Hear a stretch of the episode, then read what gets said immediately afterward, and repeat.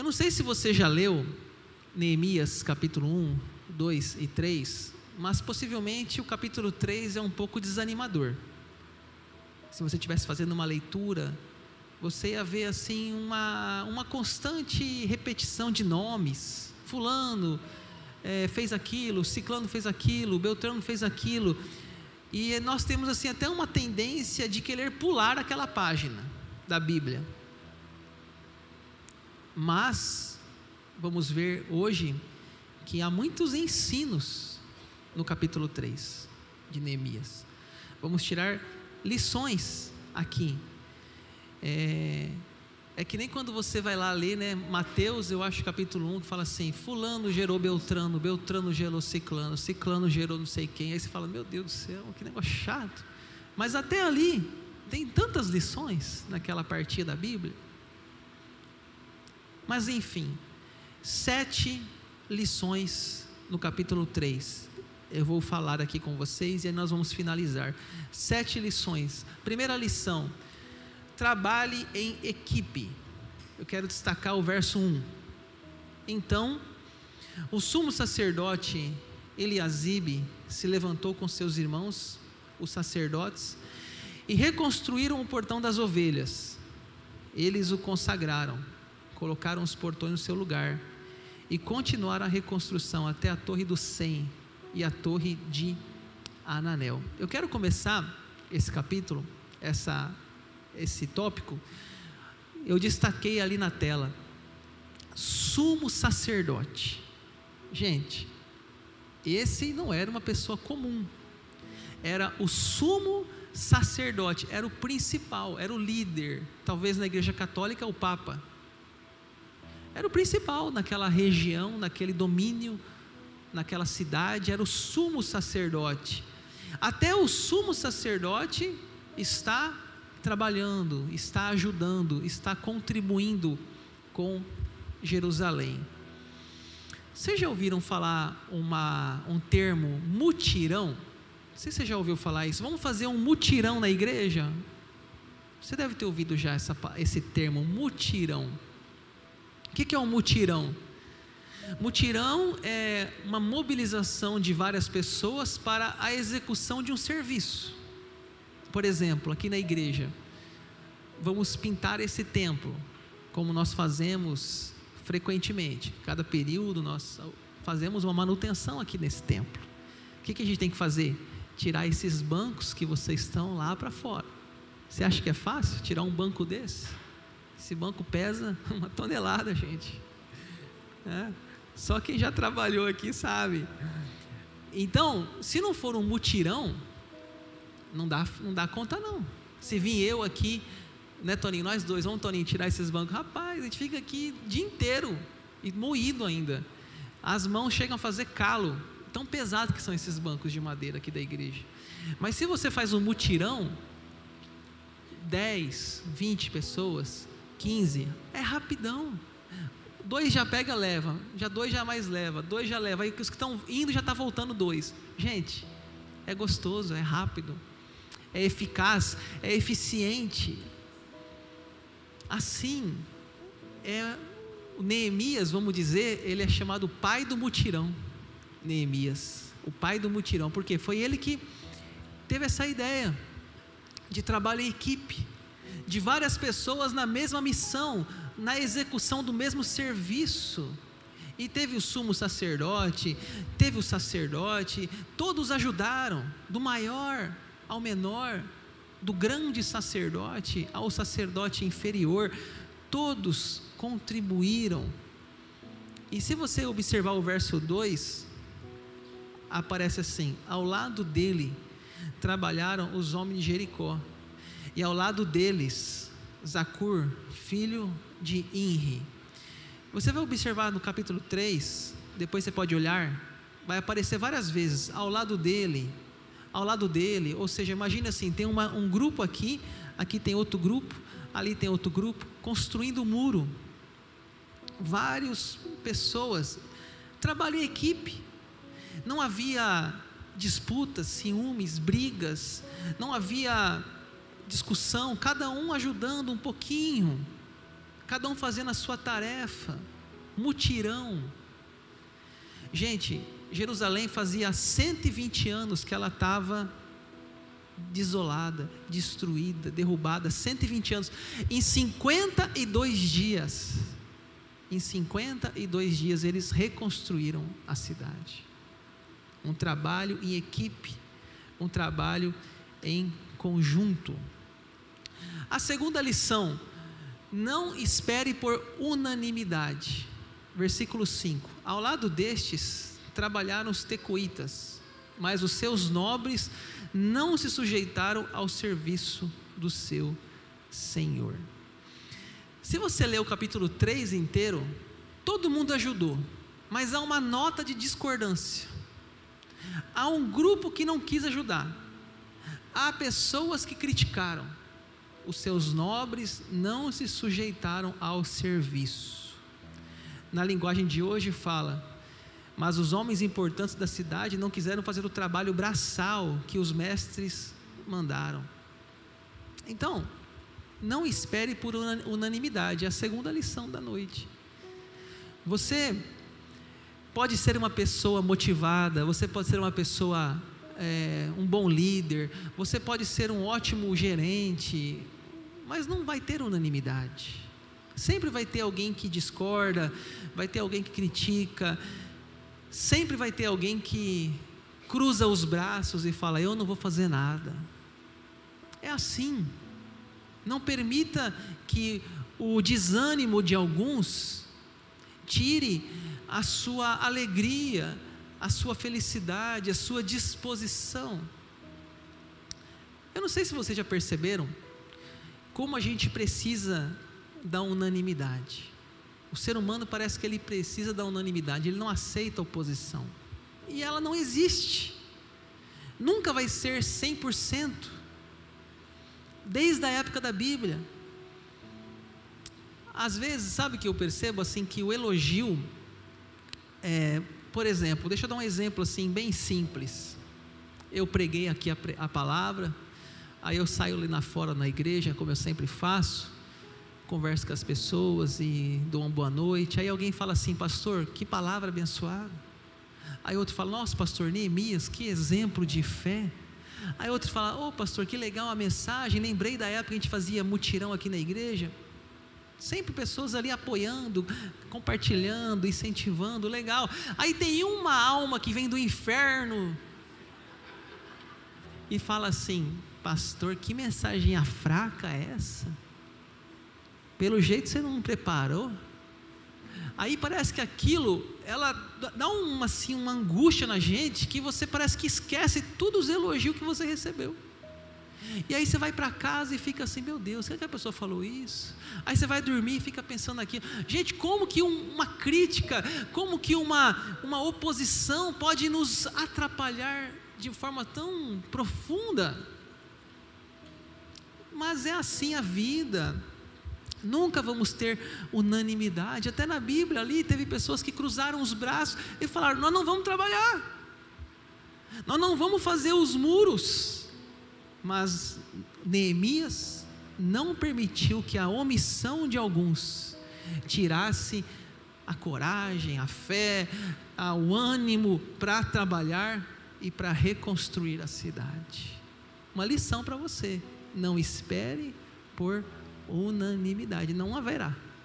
Sempre haverá crítica, sempre haverá oposição, faz parte da vida, faz parte de lidar com gente, lidar com pessoas. A terceira lição, todos podem ajudar, verso 8.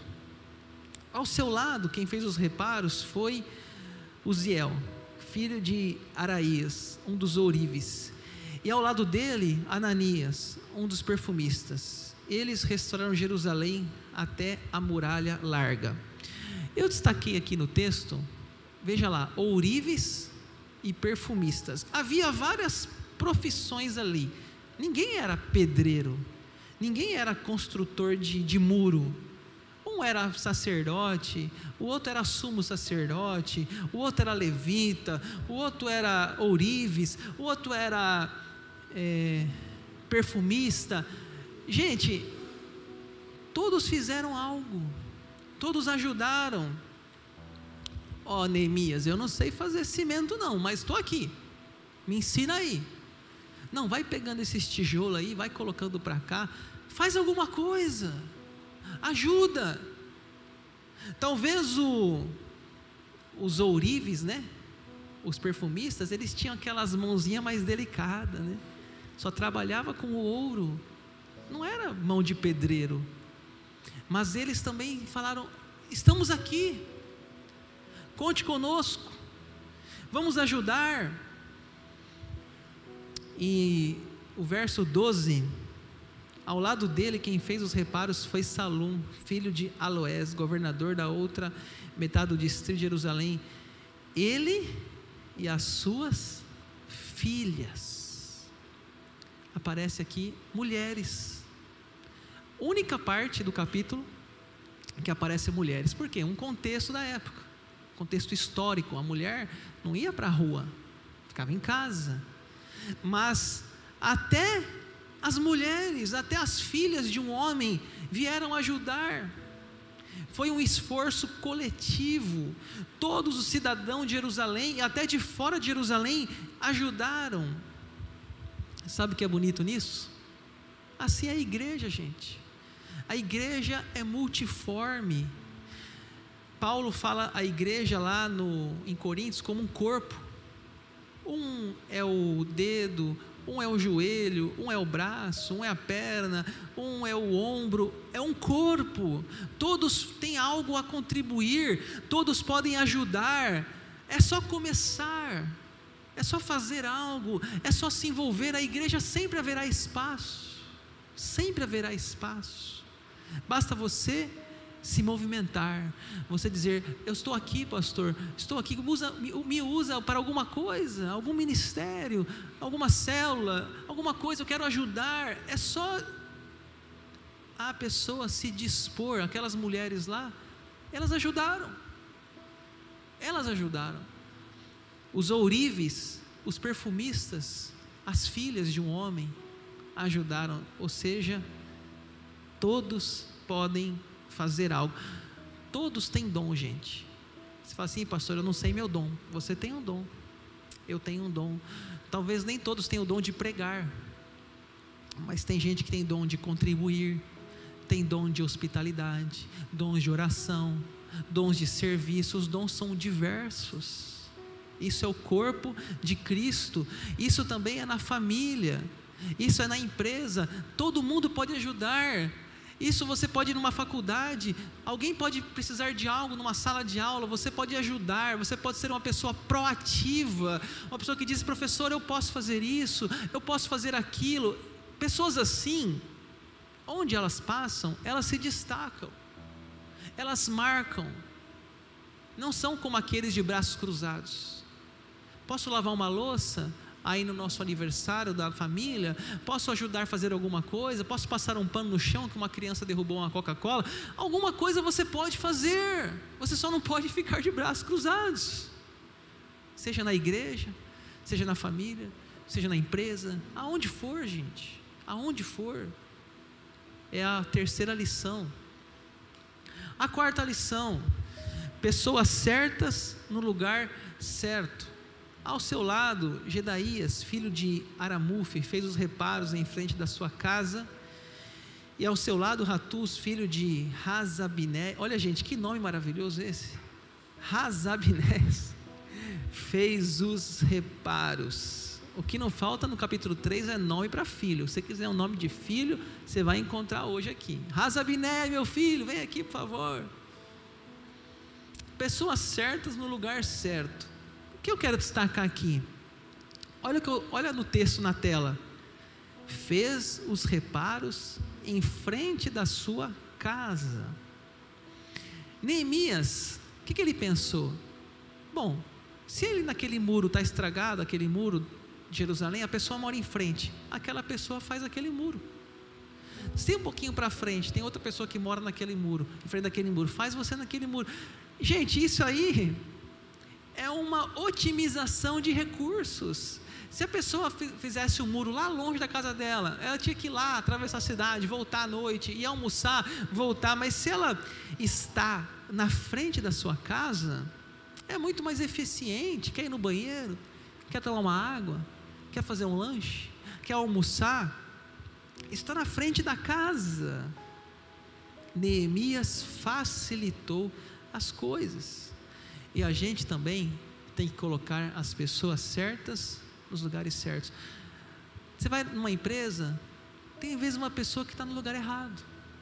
Não é que ela não tenha habilidade nenhuma, mas às vezes ela está no lugar errado. Às vezes numa igreja, a pessoa está no lugar errado. Ela não é aquele ministério dela, não é aquele, aquele dom que ela tem. E a gente precisa ter essa sabedoria de colocar as pessoas certas nos lugares certos. Você tem filhos, dois filhos, três filhos, você pode observar que cada filho é de um jeito. Cada um tem uma habilidade diferente, cada um tem um talento diferente. Seus filhos não vão às vezes ter a mesma profissão, porque são pessoas diferentes, personalidades diferentes, habilidades diferentes, e cabe a nós perceber essas habilidades e apoiá-los, incentivá-los e colocá-los na função certa, porque vão ser mais felizes, mais eficazes vai otimizar os recursos. Neemias nos dá essa lição ainda, em capítulo 3. Quinta lição: reconheça as grandes coisas. Neemias 3,13. Anum e os moradores de Zanoa repararam o portão do vale. Eles o reconstruíram, colocaram os portões no seu lugar, com seus ferrolhos e as trancas, e ainda consertaram 500 metros da muralha, até o portão do Monturo. Gente, essa turma aí do Hanum, sabe aquele pessoal assim que é chamado de trator para trabalhar? Eles fizeram lá o portão do vale, mas não ficaram só nisso. Quando terminaram, eles ainda consertaram 500 metros da muralha. A turma era tão eficaz, tão eficiente, tão dedicada, que eles foram além. Eles fizeram mais. Ainda, diz a Bíblia, e ainda, e ainda consertaram 500 metros da muralha. Tem pessoas que são assim. Elas fazem uma coisa, elas querem fazer o máximo elas se dedicam o melhor, é o perfil, é a personalidade, é o jeito. Hoje de manhã, quando eu pregava essa mensagem, eu lembrei de um irmão aqui da igreja, o Cornélio. Até temos aí a Anitta, a Ivone. O Cornélio era assim aqui na igreja. O Cornélio você marcava sete horas da manhã um mutirão, ele chegava às cinco. Cinco horas. Eu morava aqui no fundo da igreja nessa época. Eu ouvia o barulho do portão abrindo, cinco e meia da manhã. Eu falava, mas já, Cornélio, já chegou? Deixa eu até às sete. Aí vamos fazer pamonha. Quando a turma chegava às sete horas, as pamonhas estavam tudo cortadas. Era um, é um tipo de pessoa que era um trator para trabalhar. Às vezes falava, oh, tem, tem um negócio aqui na igreja aqui para tirar aqui um monte de pedra, cascalho. Vão vir aqui os homens oito horas da manhã. Cornélio chegava às seis, quando chegava não tinha mais nada e já tinha tirado todo aquele cascalho para fora. É, tem gente que é assim. Tem gente que, que é, é o trator, gosta de trabalhar, gosta de fazer, e a gente tem que reconhecer essas pessoas. Nem todos são assim, mas tem gente que é assim, e a gente tem que reconhecer e valorizar as habilidades dessas pessoas. Mas tem gente também que faz pequenas coisas. O verso 14, em sequência, fala: O portão do monturo foi reparado por Malquias filho de Racabe, governador do distrito de Bet Haquerem. Ele o reconstruiu, colocou os portões no seu lugar com seus ferrolhos e as trancas. Se você vê o 13, fala que o pessoal lá fez o portão e mais 500 de muro. E o 14 fala que só colocou o portão, só isso, né? não fez mais nada. E que bom, né? que ele colocou o portão, fez algo, ele veio no mutirão, a pessoa ajudou, a pessoa é, se dispôs. Que bom que ela veio, que bom que ela ajudou. Então Neemias ele prestigia as grandes, encoraja as pequenas. O texto registra o trabalho de grandes feitos e de pequenos feitos. Não importa o tamanho do, do esforço, importa foi a dedicação, o importante foi a disposição, o importante foi aquela pessoa falou: "Conta comigo, eu vim para ajudar". Olha, alguém já disse assim: elogie em público e critique em particular. A gente tem que aprender isso. Quando você vai elogiar alguém, elogie em público. Olha, Vamos aqui agradecer o trabalho dessa pessoa. A pessoa foi muito boa o que ela fez, como abençoou a comunidade. Esse, no mutirão essa pessoa doou. Aí você fala em público.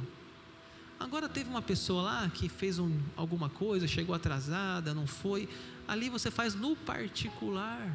Chega nela e fala: olha, senti sua falta, você não veio, você fez falta, ou você poderia ter feito melhor. Mas, gente, isso aqui a gente tem que aprender com a Bíblia reconhecer as grandes, encorajar as pequenas. Às vezes com nossos filhos, né? O filho vai lá, mostra o boletim, olha aí, pai, tirei sete. Não foi mais que obrigação. Poxa, gente, foi sete, não foi? A média não é seis? Tá, tirou sete, tá bom, passou. Aprenda a elogiar, aprenda a encorajar, aprenda a agradecer. Ah, teu filho foi lá e fez pouca coisa, mas ele fez ele fez alguma coisa, pelo menos, encoraje, incentive, apoie. Lições para a nossa vida tão prática aqui no capítulo 3. Em último lugar, delegue autoridade. Entre o terraço da esquina e o portão das ovelhas, os reparos foram feitos pelos ourives e pelos mercadores. Você vê que Neemias ele organizou em equipes. Lá naquele lugar era uma pessoa, naquele lugar era outra, na esquina tal, no portão tal. Ele delegou. Você acha que Jeremias, ou Neemias conseguiria sozinho fazer isso? Não, não conseguiria. Por isso, ele delegou. O que é delegar? Ó, oh, você vai fazer isso, você vai fazer aquilo, você vai fazer aquilo e você vai fazer aquilo. Todo mundo trabalhando, 52 dias a cidade estava protegida.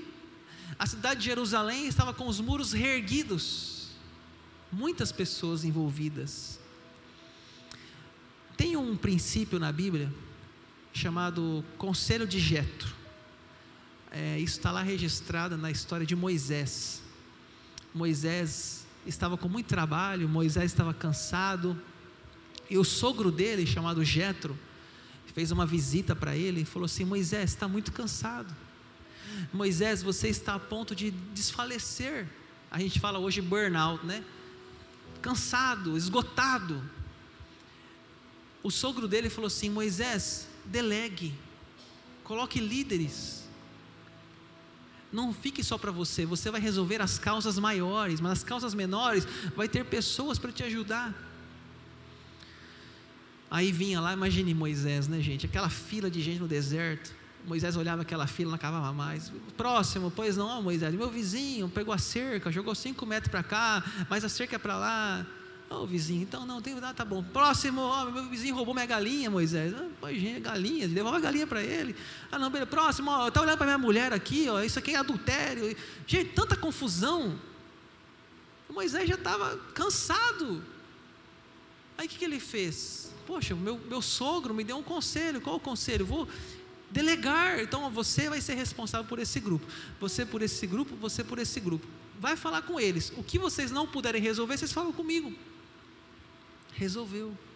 Moisés saiu de um burnout para uma vida satisfatória, saudável, para ser um, um, um juiz do seu povo, mas com dividindo, delegando. Então, gente, é essencial na empresa, na família, nos negócios, na igreja.